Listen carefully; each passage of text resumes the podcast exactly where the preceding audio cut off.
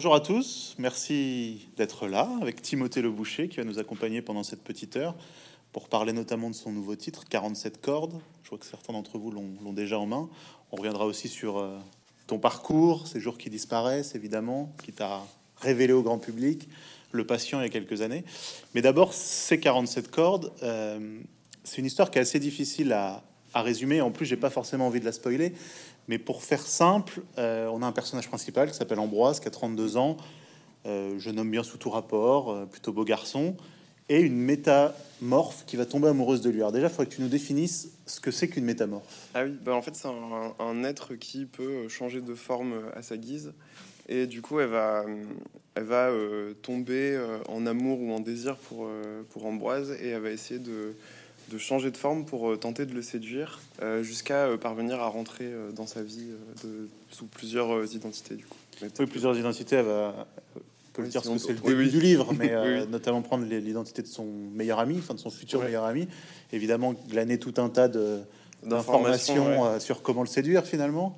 Oui, c'est ça. Il va lui demander, genre, pour toi, quelle est la fille parfaite? Et du coup, elle va créer cette fille parfaite avec qui du coup, il va potentiellement sortir, sortir et il va aussi être, devenir son mécène avec ce personnage de la cantatrice euh, euh, assez particulier, du coup, qui va lui imposer euh, un défi. En fait, pour récupérer une harpe. Est-ce qu'il est harpiste Je vais de le préciser. Oui, il est harpiste, oui. Et en fait, ça va lui imposer 47 défis qui correspondent aux 47 cordes de la, de la harpe. Et à chaque fois qu'il remporte un défi, il a droit à une corde. À une corde, et à la fin, il a le droit à la harpe, du coup. C'est tordu comme histoire. Comment ça, comment ça t'est venu et qu'est-ce que tu avais envie de raconter? Hum, Je crois la, la base, le déclic de l'histoire, il est venu parce que ma, ma coloc était sur Tinder. Et en fait elle s'amusait à un peu une histoire elle peut naître de n'importe quoi en fait. Euh, et du coup elle swipait euh, les garçons. Il y en a plein qui lui plaisaient pas. Et il y en avait on, sentait que potentiellement vu les goûts et tout ça, ça pouvait, ils, avaient l'air sympas et ça pouvait euh, matcher et tout ça. Mais juste à cause d'un détail physique en fait ça, ça lui plaisait pas. Et du coup je me suis dit mais si par exemple ce, garçon pouvait changer juste d'apparence et du coup retenter la chance ça se trouve ils auraient pu vivre une grande histoire. Et c'est là où est venue l'idée d'un personnage métamorphe qui euh, change de forme pour séduire euh, un autre personnage. Ouais, et, tu t'es plongé dans une documentation, tu cherché, parce que c'est ce genre d'histoire, on en, on en, trouve quand émaillé un peu euh, l'histoire de l'art, des personnages qui mm. peuvent se transformer. Comment tu t'es inspiré de tout ça et... Bah, en fait, à la base, ce scénario, je l'avais juste après ces jours qui disparaissent, mais en fait, il n'était pas prêt à être développé à ce moment-là. Et donc, euh, c'est pendant l'écriture du patient et la réalisation du patient que j'ai commencé à penser à l'histoire et euh, au potentiel que pouvait. Euh, enfin, en fait, ça permet de parler de plein de sujets au niveau du corps. Comme la, en fait, la métamorphe n'a pas de foncièrement de couleur de peau, de genre. oui, n'a pas de vraie apparence finalement. Oui, oui, c'est ça. Et en fait, ça permettait de, de, parler de plein de problématiques comme ça. Et j'ai continué à développer l'histoire en y pensant de temps en temps. Et à la fin du patient, quand il s'est quand on a voulu euh, penser le, nouveau récit avec mon éditeur, a, sur lequel on allait partir, je lui ai pitché plusieurs idées euh, d'histoire et c'est 47 euh, cordes qui avait le plus d'intérêt à ce moment-là. Et du coup, on a décidé de partir dessus. Qui était déjà une histoire à part entière. C'est pas un mélange de plusieurs idées que tu avais pu avoir Oui, alors après, des fois, un truc qui, fonctionne, c'est j'avais l'arc narratif et la fin, donc jusqu'à la fin du tome 2. Mais effectivement, par exemple, le, le héros à ce stade, j'avais pas trop son métier. Et, euh, euh, l'histoire de, l'orchestre et de, la harpe, c'est venu euh, quand je me suis demandé ce que j'avais envie de dessiner en fait dans l'album. Et depuis quelques années, en fait, avant j'étais en colloque avec pas mal de musiciens et j'ai plein d'amis qui sont dans la musique. Et du coup, c'est un univers que j'ai découvert récemment et j'avais envie d'utiliser tout ce que j'avais découvert dans, l'album en fait, donc en dessinant tout ça. Et ça s'est mélangé un peu petit à petit. Ah, je sais pas si là aussi sans trop en dire, mais c'est quand même un, la manière dont tu décris le milieu de, de l'orchestre avec ces clans qui. Ah oui. si c'est ça tes amis et la, et la façon dont ils vivaient leur, leur quotidien de musicien. Non, mais il y avait un peu des, des, idées où c'est. En fait, comme c'est un. Mais je pense que c'est un peu pareil pour certaines écoles d'art et tout ça, où c'est un milieu un peu où on doit euh, exceller avec notre travail, avec notre personne. En fait, il y a forcément des comparaisons et des compétitions, et il y avait, il y avait un, peu des, des, notions de groupe comme ça, euh, et qui s'affrontent. Enfin, il y a un peu des, idées comme ça. Et euh, c'est un peu l'écho que j'avais envie de, l'écho à ces choses-là que j'avais envie de mettre dans l'histoire en fait. Mais après c'est pas euh, précisément comment fonctionne euh, ce milieu-là. Hein. C'est vraiment ces personnages-là qui font ces, choses-là. Alors cette, cette métamorphe, elle est prête à tout pour le séduire. quitte d'ailleurs à ruiner son existence. Ça, c'est ça qui est assez Mm. étonnant. C'est-à-dire qu'elle est, elle est, elle est folle de lui, en tout cas, elle a envie dingue de le séduire, mais elle est prête à le faire souffrir énormément pour le séduire. En fait, c'est assez ambigu, mais euh, je pense que il y a, y a un, un espèce de flou dans l'album. On ne sait pas depuis quand elle est là exactement. Et du coup, pour moi, elle a, euh, à force de, de voir des gens disparaître euh, et tout ça, elle a un espèce d'émoussement affectif où elle a plus vraiment d'émotion. et Elle considère un peu les gens comme des objets ou comme des. Et en fait, elle s'ennuie beaucoup. Et du coup, effectivement, quand quand elle n'arrive pas à le séduire, en fait, ça lui crée une forme de désir qu'elle a envie d'a- d'assouvir et, du coup une espèce de possession autour de lui. Mais au bout d'un moment, elle, tombe dans une forme de piège où, euh, du coup, euh, ses, ses intentions sont pas si. Enfin, en fait, sont à la fois très mauvaises et à la fois pas si mauvaises que ça pour, pour elle. Du coup, c'est très ambigu là-dessus, je pense, sur leur relation. Et ce qui est très réussi aussi, c'est que, évidemment, elle est de l'ordre du fantastique, puisque Métamorphe n'existe pas, enfin, en tout cas, on l'espère.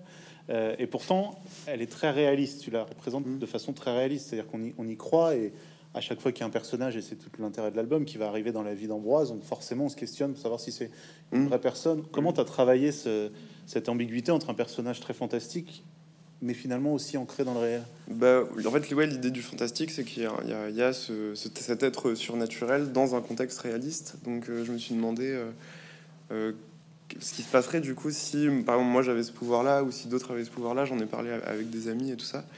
Et effectivement, j'avais envie d'ancrer ça dans une réalité avec des règles, parce fait, comme le pouvoir est assez permissif, j'avais envie qu'il y ait quand même des règles sur sa- ses transformations, où en fait, elle a quand même une structure osseuse euh, établie et elle peut modifier euh, d'une certaine manière, mais ça, ça lui permet pas de tout faire non plus euh, dans, son corps. Donc, euh, pareil, les vêtements, en fait, elle, est euh, un peu dépendante des vêtements, donc elle doit avoir des vêtements différents sur elle. Il y a quand même des, règles comme ça, et j'avais envie de, de, plonger ce personnage-là dans un monde plutôt réaliste, même si du coup, quand on fait écho à son monde à elle, il y a plein de choses qui sont dans la démesure, parce que le pouvoir permet énormément de choses malgré tout. Et c'est quoi pour toi C'est une super-héroïne C'est une criminelle C'est une Ah oui, euh, jeune femme passionnée, finalement Euh, je sais pas, en fait, je pense que en vrai, la loi euh, s'applique pas particulièrement à elle, étant donné qu'en fait, euh, souvent, la, la loi s'applique à des identités de personnes. Mais comme elle, elle peut s'en changer facilement, en fait, elle, elle a pas vraiment peur de ça, donc elle est un peu au-dessus, en tout cas. Après, je, je, je veux pas trop spoiler, alors je veux pas aller trop loin. Oui, après il y a 400 pages, euh, Oui, fois 2, puisqu'il y aura un tome 2, donc oui, oui, ça on peut va. raconter certaines choses. Euh, Il y, a- y y aussi ce qui est assez riche dans le récit, c'est ce que tu disais tout à l'heure, c'est qu'il y a plein de, de thèmes sociétaux finalement qui le sous-tendent. Alors il y a évidemment la question du genre, euh, ça si tu voulais parler de la question du genre? Euh, bah, en fait, le personnage était super intéressant pour, parler pour parler de ces questions, mais d'une manière, parce qu'en fait, la question se pose pas particulièrement sur elle. Et, euh, et c'est vrai que c'était des questions que je trouvais intéressantes et, du coup, euh, qui seront plus, euh, plus importantes dans le tome 2, en tout cas, qui sont un peu survolées dans, dans le premier tome. Et, et ça, faisait, ça faisait partie comme ça des différentes pistes de réflexion que permettait l'écriture d'un- d'une histoire avec un personnage métamorphe. Et, et aussi, il y a un peu ce parallèle qu'on peut faire avec un auteur de bande dessinée qui crée des personnages, des anatomies, des phrasés, des gestuels. Et il y a un peu cette idée aussi que, comme euh, un auteur de BD qui se met à la place des personnages, elle crée des personnages, les écrit, les met en scène et tout ça. Il y a toute une question comme ça où en fait elle scénarise un peu euh, ses rencontres euh, avec Ambroise, elle les prépare beaucoup et tout, euh, parce qu'elle a l'habitude de faire ça en fait. Oui, ce que j'allais dire, est-ce que c'est pas toi la métamorphe finalement, en quelque sorte, en tant que créateur et Oui, bah après c'est vrai que bah, souvent dans tous les auteurs de bande dessinée, les écrivains ou tous- les gens qui font des dialogues ou créent des personnages, je pense qu'en fait, euh, ils- en fait tous les personnages qu'on voit sont créés par l'auteur. Donc euh, en réalité, l'auteur se met à la place des personnages et, euh, et fait parler les personnages de manière différente pour créer des identités propres. Du coup, je pense qu'il y a un parallèle comme ça qui peut être intéressant. euh. mais on te sent presque plus proche d'elle finalement, de la métamorphe que d'Ambroise. Ah oui, bah, je- en vrai, je pense que on peut. Je, je m'identifie à tous les personnages pour les écrire Au même façon. niveau et Oui, après, il y en a que je préfère, mais euh, je pense que, genre, Ambroise, je partage pas mal de choses, certaines choses avec lui aussi, qui sont. Ou alors des mélanges avec des amis, ou des. Enfin, c'est vraiment les personnages sont, sont un peu des mélanges de choses que je vis, de choses que je vois, d'amis et tout ça. Et en fait, ça permet d'écrire, euh, d'avoir des modèles d'écriture pour euh, changer vraiment les. Les, les, manières de parler, genre là où euh, Ambroise euh, est très froid, le visage très fermé, et très timide en fait. par exemple, et, toutes ces phrases sont un peu courtes et vont un peu à l'essentiel. Là où par exemple le personnage de la cantatrice est plus excentrique, très théâtral, utilise beaucoup de métaphores et du coup c'est vraiment des manières de parler différentes dans l'écriture et c'est faut un peu switcher de l'un à l'autre et c'est assez marrant à faire. Il y a la question du genre, on le disait, il y a aussi la question de finalement comment notre propre vie est aussi beaucoup structurée par les obsessions mm. de notre entourage et des gens qui nous entourent. Oui, oui c'est vrai. Bah, parce que hum, du coup, Ambroise, qui est harpiste par exemple, euh, a été éduqué dans, dans une famille où on lui a imposé de devenir une sorte d'enfant prodige. Et en fait, il a vécu avec cette imagerie-là au-dessus de lui qu'il n'arrive pas forcément à atteindre, vu que, en fait, il, a loupé euh, tous les concours euh, d'orchestre. Et là, c'est la première fois où il est dans un orchestre et où potentiellement il pourrait rentrer dedans. Et du coup, il y a tout un enjeu comme ça. Et en fait, il sait même pas si c'est vraiment euh, lui qui le veut ou toute son éducation qui lui impose ça. Et là où, du coup, il y a tout un travail psychologique qui va être fait avec la cantatrice, où elle va essayer de le libérer de, de, de, toutes ces chaînes qu'il a euh, de pression sociale ou ce genre de choses, et de lui faire vivre des choses qu'il n'a pas l'habitude de vivre, et du coup, de l'introduire un peu dans une partie de son monde euh, à ce moment-là. Il y, a des scènes qui sont dans des, corps assez gigantesques, euh, notamment les scènes qui se passent chez la cantatrice, dans cette espèce de palais. On a l'impression d'y retrouver pas mal d'inspiration du cinéma finalement. On pense à les mmh. Sweatshirts, on pense à des films comme ça. Toi, c'est des choses qui t'ont marqué, que tu revendiques, ou c'est un, heureux hasard? Oui, en fait, je pense que je suis pas mal influencé par le cinéma. En fait, euh, n'importe quel euh, média qui, qui, qui, crée des histoires m'intéresse en fait potentiellement. Et c'est vrai que le cinéma, en fait, particulièrement parce que quand je découpe, euh, j'imagine qu'il y a une caméra et j'imagine par exemple certaines séquences qui sont pour moi comme des plans séquences où la caméra suit, alors qu'en réalité c'est juste des ellipses. Donc en fait, ça, c'est pas. Euh, mais, mais, je pense que je découpe un peu d'une manière euh, plus influencée par le cinéma que par peut-être la bande dessinée, mm. parce qu'en fait petit j'en lisais pas énormément et j'ai découvert plus tard et plus avec le manga d'ailleurs. Et du coup, c'est vrai que pour moi, c'était pas très naturel les codes de la bande dessinée au départ. Et j'avais du mal à en lire. Et, et je crois que c'est un peu à ce stade-là, quand j'avais peut-être 15 ans ou un truc comme ça, que j'ai commencé à décortiquer les bandes dessinées et à essayer de comprendre comment ça fonctionnait et comment c'était écrit. Et, euh, et, en fait, je, me dis, je trouvais incroyable de, en trois cases de pouvoir raconter autant de mettre autant d'informations et tout. Et j'ai beaucoup étudié la narration à ce moment-là. Et je pense que c'est aussi pour ça que mon découpage est assez aéré, c'est pour que le qu'un lecteur puisse lire de manière plutôt fluide quand même le récit et que ça soit pas. Euh, enfin, c'est vraiment lié à moi, ma manière de, mon, en tant que lecteur, ma manière de lire. Euh, aussi, je pense, et de créer des silences et des rythmes comme ça.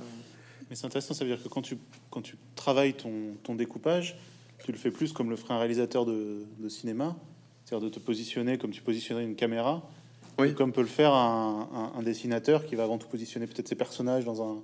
Dans... Oui, après, je pense que c'est un peu, c'est un peu pareil, mais c'est plutôt quelle, quelle imagerie nous influence quand on dessine. Et moi, euh, effectivement, je pense que c'est c'est plus euh, du cinéma euh, que, euh, que certains dessins, en fait, au final, peut-être. Oui, ça se rapproche plus du cinéma que de Tintin ou Astérix, ou dans la manière dont tu le construis.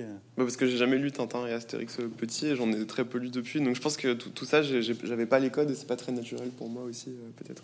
Et c'est peut-être pour ça que le cinéma veut déjà adapter, ou va déjà adapter tes premiers ah oui. tes premiers livres, euh, c'est-à-dire qu'ils ont.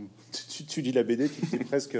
Ça y est. Oui, après ça, ça dépend. Là, je sais pas parce que comme il y a un personnage un peu fantastique, peut-être il y aurait trop de budget pour. Euh, puis il y a beaucoup de décors et tout, mais c'est vrai que par exemple. Euh, ces jours qui disparaissent, il y a eu pas mal de. Enfin, il y a un projet dessus, il y a pas mal de, de, trucs et tout. Et, le, le, patient est en tournage en ce moment. Du coup, ça c'est vraiment génial. Et pareil, le patient c'était un peu un huis clos dans un cinéma. En vrai, il n'y a, a, pas beaucoup de décors, donc c'est vrai que pour pour une adaptation, c'est plus facile, je pense. Euh, ah, pour rappeler l'histoire du, patient, euh, qui était déjà une sorte de thriller. Euh, je te laisse le résumer ou. Ouais, si tu veux. Ah, ça fait longtemps que je l'ai pas fait. Ouais, on va voir. c'est l'histoire d'un jeune garçon dont toute la famille a été massacrée et qui, du coup, a été poignardé et, tombe dans le coma et se réveille six ans plus tard à l'hôpital. et il va être suivi et, avec beaucoup de, de stress post-traumatique et de enfin, de, il n'arrive pas à bouger parce qu'il est en tétraparésie de réanimation. Et euh, il y a sa psychologue, il y a une psychologue qui va être, euh, qui va le prendre en charge et ça parle un peu de la relation un peu plus ou moins ambiguë qui va être créée entre les deux. Et ce qui est très troublant, c'est que sa sœur avait été retrouvée. Ah oui, oui. Oui, sa sœur a été retrouvée avec une arme à la main et plein de sang. oui. Mais elle n'est plus là quand lui se réveille. C'est oui. l'ambiguïté mm. entre ces trois personnages et la façon, la façon dont ça va se construire. Tu disais, que tu as peu lu de bande dessinée enfant. Euh, pourquoi et comment tu es venu finalement? Parce que c'est le Mm. moment où tu t'es dit je veux faire des études d'art que tu as commencé à envisager de faire du dessin, puis donc de la BD Ou parce qu'il y a beaucoup d'auteurs qui disent quand j'étais petit, j'étais biberonné au Tintin, à Ah oui. Lucky Luke, etc. Tu viens de nous dire l'inverse, donc comment comment s'est fait le cheminement? Bah, en fait, quand je pense que mes parents lisaient pas particulièrement de bande dessinée, donc j'en avais pas. J'avais peut-être une bande dessinée, je crois que c'était le, le petit Spirou, il me semble, ou un truc comme ça. Et par contre, je l'avais lu euh, beaucoup, mais euh, j'avais pas trop d'expérience de lecture euh, énormément à ce moment-là. Et je pense que quand je suis rentré euh, au lycée où là j'ai une amie. Enfin, je- moi je dessinais tout le temps. Mm. Et euh, je voulais raconter des histoires, donc en fait je faisais un peu de la bande dessinée, mais euh, Sans sans avoir les codes en fait donc euh, c'était pas très euh, enfin c'était illisible je pense euh. et euh, à ce moment-là j'ai une amie euh, au lycée qui m'a fait vraiment découvrir euh, la bande dessinée plutôt le manga en fait au départ mais elle lisait aussi des bandes dessinées et du coup c'est là où j'ai commencé à devenir curieux et euh, comme je m'intéressais au dessin j'ai commencé à faire un peu les, beaux-arts amateurs ou ce genre de choses et là on a eu un exercice où avec une amie on a décidé de faire euh, de, on, je sais pas comment, comment ça s'est passé, mais on s'est dit, ah bah on a qu'à le faire en bande dessinée alors qu'on en avait jamais fait et tout. Et je crois que c'est là où j'ai eu le déclic, où j'ai adoré faire ce, projet. Et euh, après, à partir de ce moment-là, j'ai commencé vraiment à m'intéresser à la bande dessinée, à en lire, à, en demander euh, à Noël ou ce genre de choses. Et euh, je crois que j'ai ouais, vraiment eu un déclic où après je, faisais de la bande dessinée euh, tout le temps parce que comme je voulais raconter des histoires et que je dessinais, c'était un peu le, mélange parfait euh, et le plus accessible pour moi en tout cas. Parce que à l'origine, si je dis pas de bêtises, tu dessinais beaucoup de gens, mais sous forme de squelette. Ah oui, ça c'est quand j'étais petit, ouais. C'est étonnant comme. euh, Non, non, j'ai- j'aimais trop euh, les trucs d'horreur quand j'étais petit et je regardais des trucs en cachette, euh, ça, me, ça me plaisait. Du coup, j'avais commencé à dessiner un peu des. Je me souviens de livres pop-up où il y avait des, des placards et on ouvrait, il y avait des squelettes d'enfants ou des trucs comme ça, mais c'était un peu n'importe quoi. Et j'aimais bien les, les trucs comme ça. Donc tu dessinais toute ta classe en squelette? Ouais, je, je crois que j'avais. Mais aussi, je me souviens, une des, une des premières bandes dessinées que j'avais fait. Et là, c'était au collège, et c'est quand j'avais pas. Je lisais pas de bande dessinée encore, mais c'était peut-être genre ma prof qui tuait tous les élèves en mode slasher.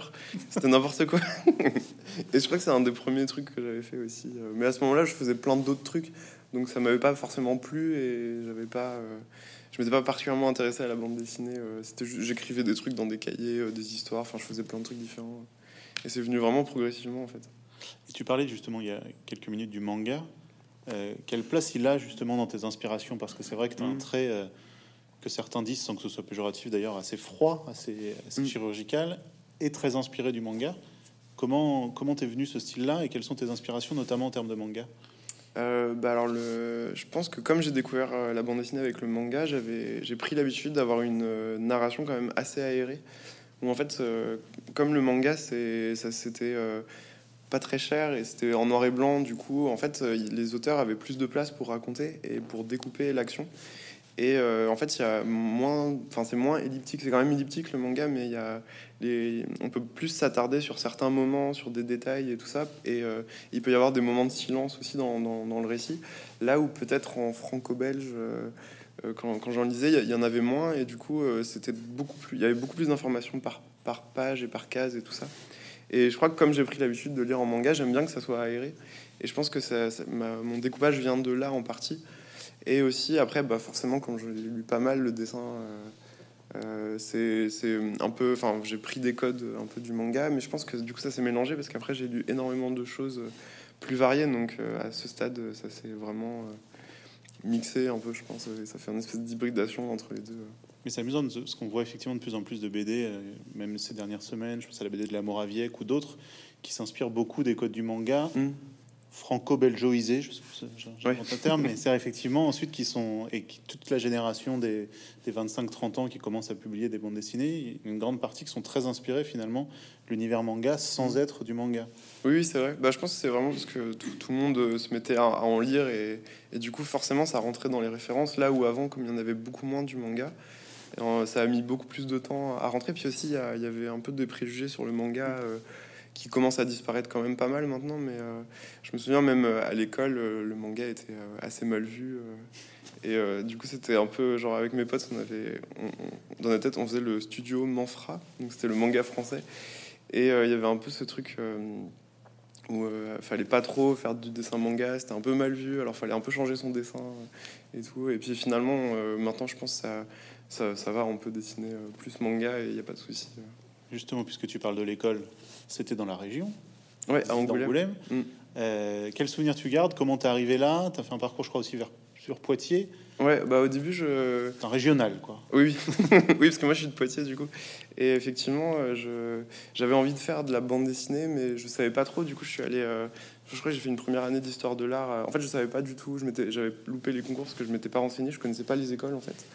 Et euh, j'avais fait une première année d'histoire de l'art qui m'avait pas plu du tout. Et là, je me suis dit, oh là, il faut que je trouve un truc euh, vraiment. Et du coup, j'ai eu, je suis rentré euh, d'abord aux Beaux Arts de Poitiers, puis après aux Beaux Arts d'Angoulême. Et euh, c'est vrai qu'aux Beaux-Arts d'Angoulême, c'était hyper cool d'avoir plein de gens qui s'intéressaient à la bande dessinée, mais pas uniquement en fait, comme c'est une école d'art, il y avait vraiment tous les types de cours différents. Et euh, ce qui était vraiment chouette, c'est qu'on pouvait vraiment expérimenter et qu'on n'a pas fait que de la bande dessinée. Et je pense, euh, moi j'en avais besoin parce qu'à ce moment-là, je j'étais peut-être pas assez curieux. Et en rentrant à l'école, ça m'a rendu curieux le fait de voir euh, du coup le, travail des autres, d'être dans ce milieu un peu euh, où tout le monde parle des, différentes formes d'art et tout ça.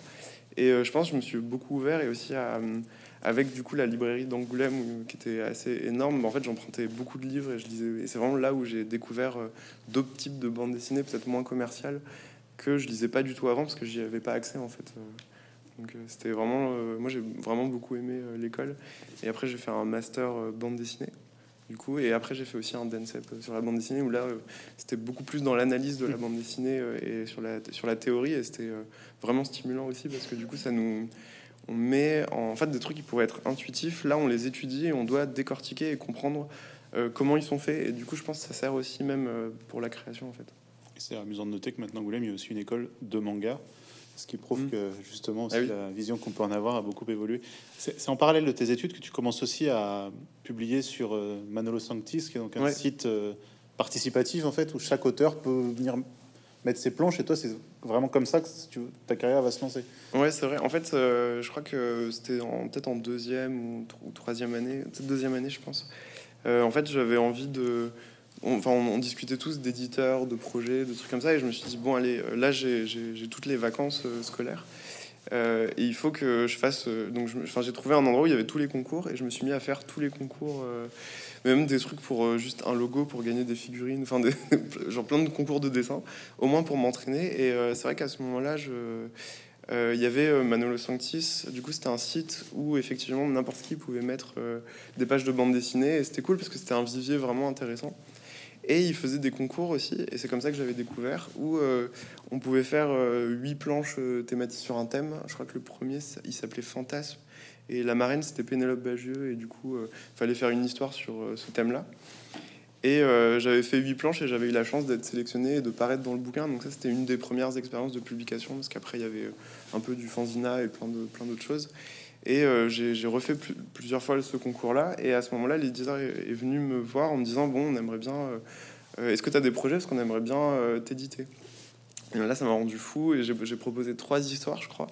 Et du coup, c'est parti sur Skins Party, mon premier album, qui est sorti en 2011, euh, je crois. Et, c'était une bonne expérience. Après, c'est vrai que du coup, c'était un peu bizarre parce que l'éditeur a complètement disparu. Et je me souviens de ce moment à, à Angoulême où l'album était en sélection. C'est euh, ça, parce que premier album, première sélection. Faut Ouais, quand même le dire. à, à Angoulême, ouais, c'était cool. Et, euh, et en fait, j'avais pas, pas de passe d'entrée au festival, j'avais rien, je pouvais même pas savoir. euh, j'avais aucun info- aucune info, c'était très très bizarre comme période. J'ai jamais pu dédicacer l'album et tout. Euh. Mais bon, c'était au final, c'est un souvenir quand même assez cool et assez formateur. Et, et juste pour euh, rappeler Skins Party, c'est une espèce de soirée qui dégénère entre potes. euh, Ouais, c'est un récit choral où on suit euh, cinq jeunes. euh, donc ch- chaque chapitre, c'est euh, on suit un personnage et on le voit du début jusqu'à la fin de la soirée. Et en fait, en voyant leurs différentes histoires qui se croisent et qui euh, qui se répondent, en fait, on arrive à comprendre euh, le drame final. C'est un peu ça. Mais je pense que c'est un peu lourd comme histoire. Je me souviens plus trop, mais euh, je l'ai fait il y a longtemps, alors j'ai pas relu. J'espère surtout qu'il vous a pas donné envie de le lire, puisqu'on trouve plus l'album ou on le trouve Ouais, sur il est- Internet bah, à du 150 coup- euros, tellement il est recherché. Ouais, ouais, il est in- introuvable. Du coup, moi j'ai genre juste trois exemplaires, un peu abîmés et tout. C'est devenu Et collector. du coup, je, je les garde. T'avais à l'époque, j'ai retrouvé une, une interview, je crois que c'est dans la Charente Libre, où t'expliquais que tu avais une technique de dessin assez particulière, parce que tu, tu dessinais, tu scannais tes planches et tu les modifiais ensuite à la palette graphique. Ah oui, je, je, je me souviens plus. Comment tu faisais ça ah si, si, je sais. En fait, je, je- faisais un storyboard assez précis. Et après, j'ai scanné et je repassais par-dessus. Je crois que c'est ça en fait. Et du coup, j'avais tout redessiné euh, à l'ordinateur. En fait, en fait c'est plus parce que mon éditeur m'avait dit Bon, t'as six mois pour faire la BD, 120 pages. Et à ce moment-là, j'avais pas trop d'expérience et je faisais mes cours en même temps et tout. Et du coup, euh, je crois que je, genre comme j'avais pas le temps, j'avais scanné le storyboard et il y avait des, problèmes de dessin de partout et, j'avais quand même, euh, en fait, j'avais pas le choix. Et du coup, c'était un peu la première fois où j'ai, où je devais tenir les délais, où je devais faire les planches et tout ça. Et je crois qu'au final, ça m'a servi parce que maintenant, j'arrive bien à euh, en fait, même si du coup il y a une deadline courte et que c'est reste pas beaucoup de temps, ben j'arrive bien à, me, à me discipliner pour finir l'album euh, euh, dans un temps précis. Et du coup, ça m'a quand même appris pas mal de choses. Parce qu'aujourd'hui, tu fais tout à la palette graphique. Ouais, je fais tout à l'ordi, sauf le storyboard. Mais, mais le storyboard, c'est vraiment un storyboard de, vraiment c'est là où c'est de la mise en scène avec les personnages dessinés très très rapides et avec les, les c'est là où se créent les dialogues en fait. Donc c'est vraiment pour moi et je pense que c'est illisible pour les gens, pour la plupart des gens. Donc tu fais dessin, dialogue, couleur. Ouais. Tu peux, voilà, c'est ton bébé de A à Z. Ouais, plus ou moins. Il y a des trucs que je sais pas faire, genre la typo, la fabrication et tout, donc ça va. Mais euh, pour l'instant, je fais tout. Ouais. Alors, je fais un petit bond dans le temps pour arriver en 2017 et la sortie de Ces jours qui disparaissent, qui va être l'album qui vraiment va te révéler, puisque je crois qu'il y en a 60 000 exemplaires vendus. Je sais pas combien on en a aujourd'hui, mais ça peut-être encore. 85 000. 85 000, pardon. J'avais... Non, mais Là aussi, raconte-nous l'histoire pour ceux qui l'auraient, qui l'auraient pas lu. Ah oui, alors. Euh, ces jours qui disparaissent, c'est l'histoire de Lubin. Et euh, un jour, il se réveille et il se rend compte qu'il se souvient pas du tout ce qui s'est passé le jour d'avant. Et euh, en fait, c'est, ça se répète, où en fait, il, vit, il, ne vit, il commence à ne plus vivre qu'un jour sur deux. Et en fait, il comprend pas ce qui se passe et il essaye, donc il se, il se, filme et en fait, il voit que du coup, sur la vidéo le lendemain, qu'en fait il se réveille, et mais c'est pas lui parce qu'en fait il est un peu différent, genre il fait son lit alors qu'il fait jamais son lit ou ce genre de choses. Et du coup il y a une autre personnalité qui vit euh, à sa place euh, un jour sur deux et, du coup ça commence, l'histoire commence comme ça. C'est le moment où tu comprends que ton univers c'est va être cette espèce de fantastique thriller ancré dans la réalité avec ces, Bah ça je me rends pas enfin moi je me... Parce que les trois derniers albums finalement oui, la base narrative c'est ça mais en fait, à la base, je voulais parler du. Moi, je. Ah, donc avant, il y avait eu Les Vestiaires aussi, un autre album, du coup. Et, euh, et euh, à ce moment-là, je. Donc, ça, c'était des albums que j'avais fait après. Enfin, pendant les études. Et du coup, il y a quand même le confort des études où, notre but, c'est d'avoir le diplôme et tout ça. Et, euh, et les, les, premiers, les premières publications, c'était un peu bonus à côté. Mais par contre, une fois qu'on est sorti, que je me suis retrouvé dans une autre ville, je me suis dit, oh là là, il faut que je commence à, à faire des choix précis et tout. Et je savais, moi, je voulais faire de la bande dessinée, mais je savais pas si c'était facile euh, de réussir, d'être publié. Je savais pas si j'allais être republié à nouveau, en fait. Et à ce moment-là, j'hésitais entre faire de la bande dessinée ou faire des métiers euh, plus pragmatiques qui rapportent de l'argent et faire de la bande dessinée à côté. Enfin, c'était un peu des choix de vie comme ça. Et c'est là où l'idée est venue l'idée d'un personnage qui vit un jour sur deux, l'un qui prend du coup la direction plus pragmatique, l'autre qui prend la direction plus artistique en fait. Et c'était vraiment des questions que j'avais à ce moment-là. Euh, et euh, effectivement, du coup, j'ai créé euh, le dossier et j'ai eu de la chance d'avoir plusieurs éditeurs intéressés et c'était vraiment cool euh, à ce moment-là. Puis du coup, ça s'est hyper bien passé par la suite aussi. C'est des BD de grand angoissé finalement que tu fais. Ouais, après, j'étais pas si angoissé que ça, mais en tout cas, c'était des questions qui me travaillaient. Parce qu'avec à chaque fois, c'est justement là, cette dimension d'un jour sur deux et des jours qui peuvent disparaître. Là, en l'occurrence, 47 mmh. cordes, cette dimension de qui sont tous ces êtres qui nous entourent. Mm. Dans la BD d'avant, euh, la dimension familiale et destruction de la famille, psychologique, euh, c'est quand tu dis que ça devient un peu naturellement, ce qui est le cas pour beaucoup de créateurs. Mm. Ça révèle peut-être quand même. Ah oui. Alors que moi, je vais super. Enfin, je j'ai pas trop de ce genre de problème. Pas de problème. non. non, je pense que c'est juste des sujets qui m'intéressent en fait. Et dans le patient, tu rends un peu hommage à Vertigo, non, Hitchcock euh, Je sais pas si je rends hommage. En fait, il y a en tout cas, c'est la BO que j'écoutais quand j'écrivais parce que ça, me, mettait dans l'ambiance. En fait, comme le début, euh, il y, a la forme de spirale, du coup, ça, ça crée. Euh, enfin, du coup, ça m'est arrivé à m'hypnotiser pour, pour réussir à écrire. Et effectivement, c'est un peu ce que j'écoutais. C'est un peu les thématiques. Il y avait un, tout un, travail euh, sur le cinéma d'Hitchcock, mais en référence et aussi sur des, genre l'héroïne, elle était un peu directement inspirée de d'une d'une héroïne de Brian de Palma dans Dress to Kill, Pulsion, du coup. Et en fait, c'est un peu des références comme ça que j'avais, où il y a un peu une scène de musée, où il y a une espèce de course de poursuite un peu. Et c'est juste des références un peu thématiques, mais effectivement, il y avait toute une dimension comme ça de. En fait, quand j'essayais de penser l'ambiance euh, globale du patient, c'est un peu ces références-là qui, qui, venaient du coup. Donc là, on revient à ce qu'on disait tout à l'heure, mais c'est vraiment cet ancrage dans le cinéma et, Et dans ouais, après, c'est plus, ça me, ça, me, ça me crée des imaginaires en fait, et du coup, je les réutilise après. Et pourtant, tu veux, enfin je sais pas si on t'a proposé d'ailleurs, mais sur les adaptations des précédents albums, c'est pas toi qui est ni à la réalisation, ah ni au scénario, ni. En fait, on m'a proposé des projets ou de travailler un peu dans des trucs de, cinéma et tout, mais en fait, pour l'instant, j'ai un peu tout refusé parce que je me sens pas prêt. Euh, en fait, c'est vrai que le cinéma, j'aime beaucoup, mais euh, en fait, j'ai l'impression que c'est on écrit, on, écrit, on travaille beaucoup, mais en fait, il y a tellement d'enjeux financiers que les projets ne peuvent jamais se faire. Et du coup, je me, comme moi, je, mon, plaisir, c'est aussi dans le fait de raconter des histoires. En fait, je, me, je, suis pas sûr que ça me plairait réellement. Et, euh, et du coup, pour l'instant, j'ai préféré. Euh, euh, en fait, toutes les discussions qu'on a eues avec les producteurs qui étaient intéressés et tout ça, en fait, c'était un peu pour moi une forme d'apprentissage et découverte du milieu aussi.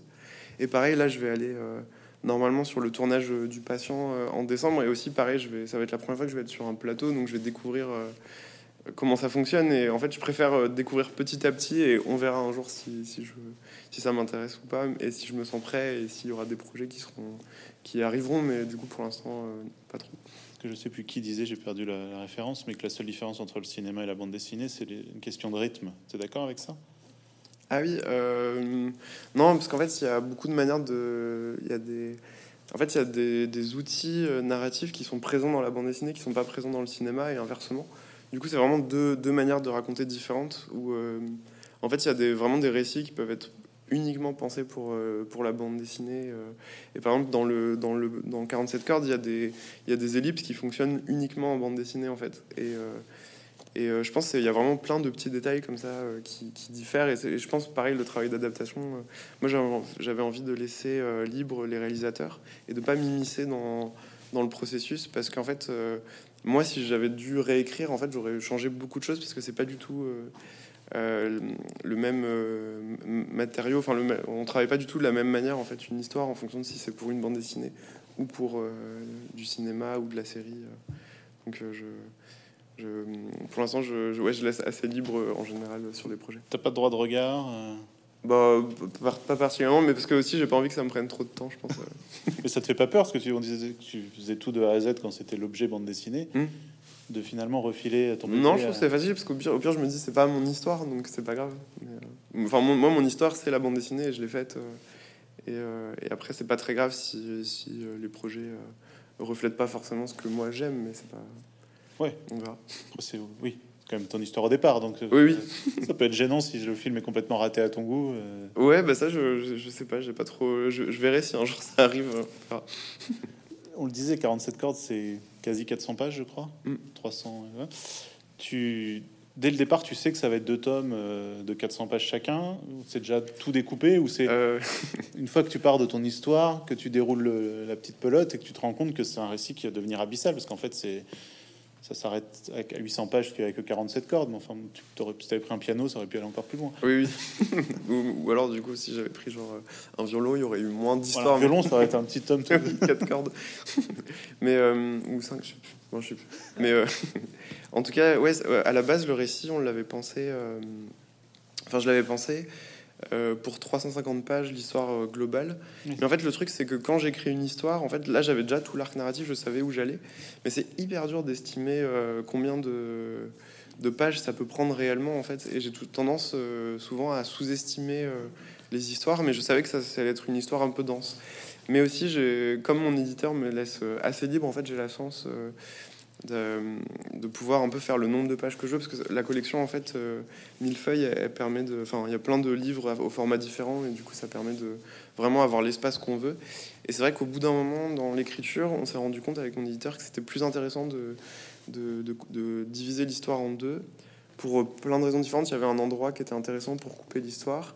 Il y avait... Euh, du coup, ça aurait fait un trop gros livre qui aurait pas forcément été agréable euh, à manipuler. Et aussi, moi, ça me fait du bien de faire une pause, peut-être euh, aussi, d'avoir euh, peut-être un but. si j'avais dû faire les 800 planches d'un coup, ça aurait été peut-être un peu trop long et un peu comme dans un genre de tunnel où on voit jamais la lumière. Alors que là, il y a un peu cette aération de la première sortie du premier volume et après, il y aura le deuxième.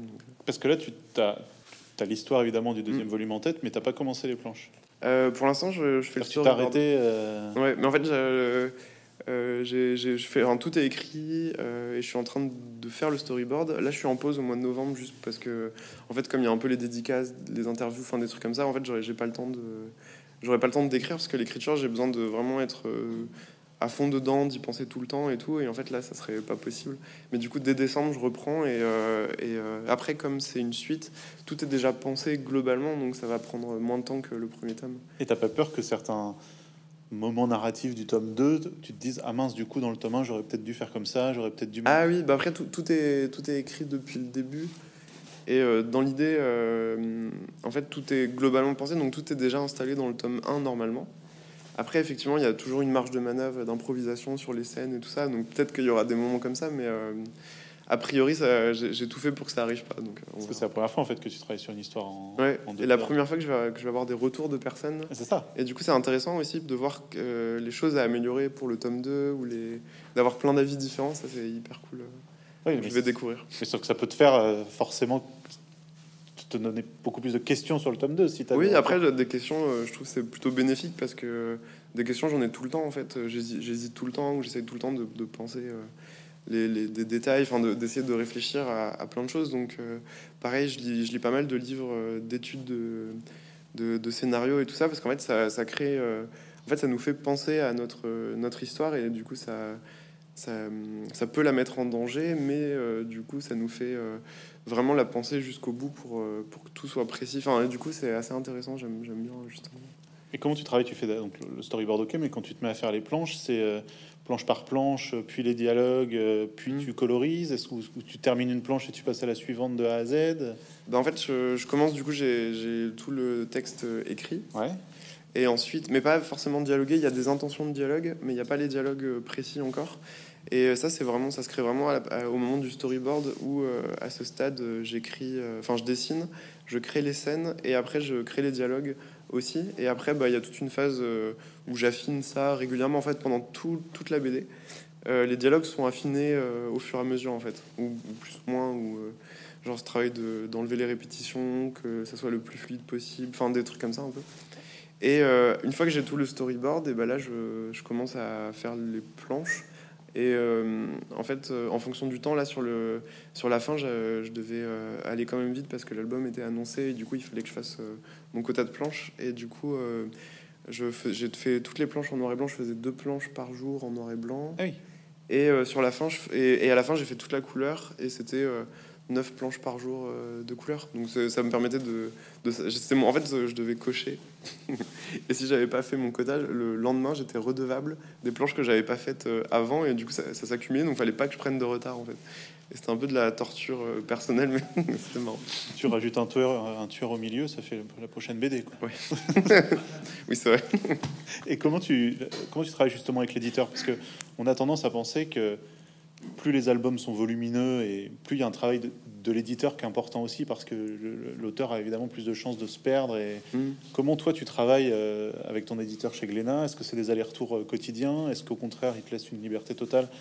Et tu, lui envoies le projet ou les planches 50 par 50, j'en sais rien, et, et il te valide ça? Comment se passe la relation? Euh, après, ça dépend des albums et ça dépend des personnes aussi, je crois. Moi, je sais que j'aime bien être plutôt libre, même si j'ai besoin de lui euh, pour. En fait, en, gros, je, dès le début, on- je lui pitch l'histoire et on en parle. Et à ce stade-là, normalement, j'ai tout le récit, donc on arrive à en parler en détail et tout ça. Et euh, en fait, il me donne. euh, ce que j'aime bien, c'est qu'il me donne beaucoup de, de conseils, enfin des conseils de lecture, des, points où là, il faut dire ah sur ce sur ce point-là, il faut faire attention euh, que ça aille pas trop dans cette direction ou cette direction. Mais c'est plus, c'est pas forcément euh, très euh, précis au début en tout cas. Et après, il me laisse assez libre et, et euh, souvent, j'ai pas énormément de choses à, à changer, euh, sauf euh, vraiment des, des trucs importants euh, sur la fin. Et du coup, je pense qu'il me tend plutôt des directions globales et j'aime bien cette manière de travailler en tout cas. On a l'impression que ton univers, au fur et à mesure des albums, prend de plus en plus d'ampleur, que ce soit en nombre de pages, mais pas que. Tu le ressens toi aussi? Est-ce que, Mm. basiquement, à chaque BD, tu es encore plus content et encore plus fier que la BD d'avant et tu sens que ton, ton dessin et ton art progressent? Bah, après, je, je sais pas si je le sens parce qu'en fait, dès qu'une BD sort, je l'aime plus et Ah ouais. je pense que à la suivante. euh, Enfin, c'est- et du coup, j'ai un peu du mal avec. euh, Enfin, je vois tous les défauts tout le temps, en fait, je pense. Mais euh, euh, en fait, je trouve que chaque nouvelle BD, c'est un peu un nouveau défi qui est hyper stimulant. Et du coup, j'essaye de, d'améliorer les points qu'on peut-être euh, ou de, enfin, ouais, de- d'essayer de m'améliorer en fait à chaque fois, d'album en album. Enfin, j'essaye. Et du coup, j'essaye de faire un peu plus d'efforts sur certains points et tout ça, euh, qui étaient peut-être des faiblesses avant. Après, il y a aussi, euh, euh, genre, je me, je me suis quand même fait plaisir sur plein de plein d'aspects du livre aussi, où, là, c'était vraiment des, plaisirs personnels de dessin et tout ça. Parce que comme du coup, à chaque fois, c'était dans des milieux un peu urbains où il y a un peu genre des rues à dessiner. Ça, ça commence à me à m'ennuyer un peu et du coup bah, j'avais envie de, trouver comment raconter cette histoire mais avec euh, des choses qui sont intéressantes et stimulantes à dessiner. Et c'est pour ça qu'il y a une multiplication de personnages. Parce que j'aime beaucoup designer des personnages en fait ça m'amuse pas mal. Essayer de faire en sorte de, les gérer et qu'ils soient quand même tous assez différents et tout. Et pareil le, le contexte de la musique le, milieu de la métamorphe qui est assez euh, euh, étaient des choses que j'avais envie de dessiner et que j'avais pas encore forcément dessiné avant. Donc c'est un peu des, des envies de dessin. Et on s- effectivement, on sent que tu tu t'amuses plus à dessiner des personnages que des décors. Ouais, les décors, j'avoue, j'aime pas trop. enfin, ça dépend. Genre, dans la... il y a une fête à un moment. euh, Et là, ça, là, ça m'amusait parce que chaque nouvelle case était un, un nouveau défi de, de création. Mais quand c'est genre euh, un peu une rue avec des voitures et tout, c'est vrai que là, du coup, ça a tendance à m'ennuyer pas mal.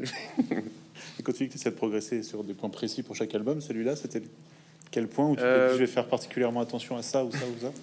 Bah là, il y a en fait, le, le, le principal défi, c'était c'était vraiment sur les personnages, où comme il y en a beaucoup, essayer de leur créer des designs. euh, En fait, je pense qu'on a un peu des systématismes de dessin.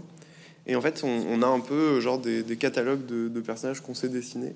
Et en fait, euh, bah, en fait dans, dans, cette, dans cette histoire-là, je me suis forcé à essayer de d'ouvrir mon catalogue de, personnages pour essayer de, faire par exemple genre il y a soit il y a des nez crochus ou en l'air ou des trucs comme ça mais de faire plus de variétés de nez que j'avais pas forcément dessiné avant ou euh, des manières de représenter les sourcils les yeux euh, les, les mâchoires et tout ça et j'ai vraiment essayé de faire euh, attention à ça dans cet album là et du coup c'est cool parce qu'en fait je me au bout d'un je me suis dit ah mais oui mais je vais peut-être au bout d'un j'aurais plus d'idées de personnages et tout. Et en fait, en fait, plus on en crée et plus on a d'idées de design, du coup, c'est c'est assez intéressant en tout cas.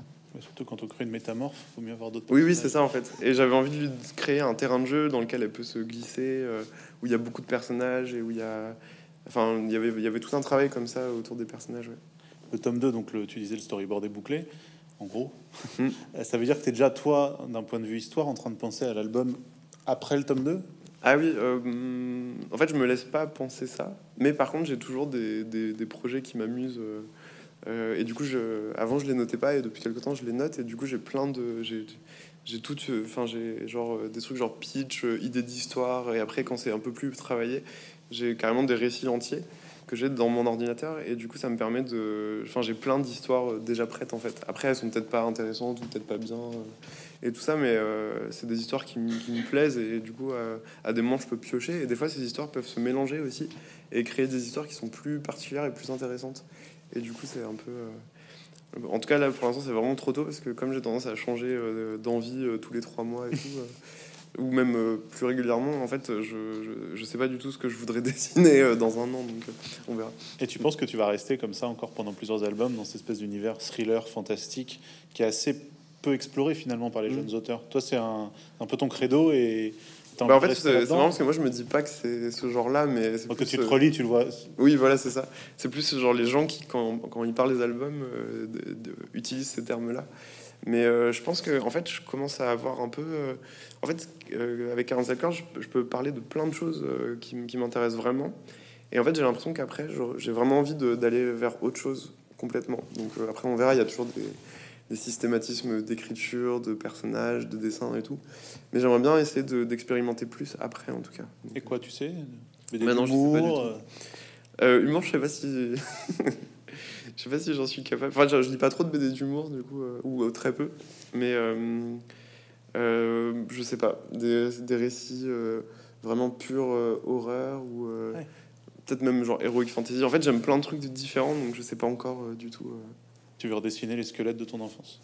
Ouais, j'aimerais bien en vrai. J'ai des histoires, euh, j'en ai plusieurs avec, euh, avec des concepts un peu comme ça. Bon, on découvrira ça avec intérêt. Merci beaucoup en tout cas, Timothée, Ouais, d'avoir fait un petit beaucoup. détour par la station Ozone pour nous présenter donc 47 cordes, tome 1 qui est sorti. Le tome 2, tu as une idée de la date de sortie l'année fin d'année prochaine? Hum, pour l'instant, la date euh, optimiste, c'est fin 2022. Et la date euh, plus objective, ça serait courant 2023, j'imagine. Maintenant, il va falloir faire les, les deux pages par jour et les- la punition Ouais, le lendemain. Si Là, j'ai encore du temps si je tiens. Comme je, comme je connais mon rythme, euh, ça, ça va pour l'instant. Bon, merci beaucoup en tout cas. J'espère qu'on vous a donné envie de lire cet album 47 cordes qui est publié chez Glénat.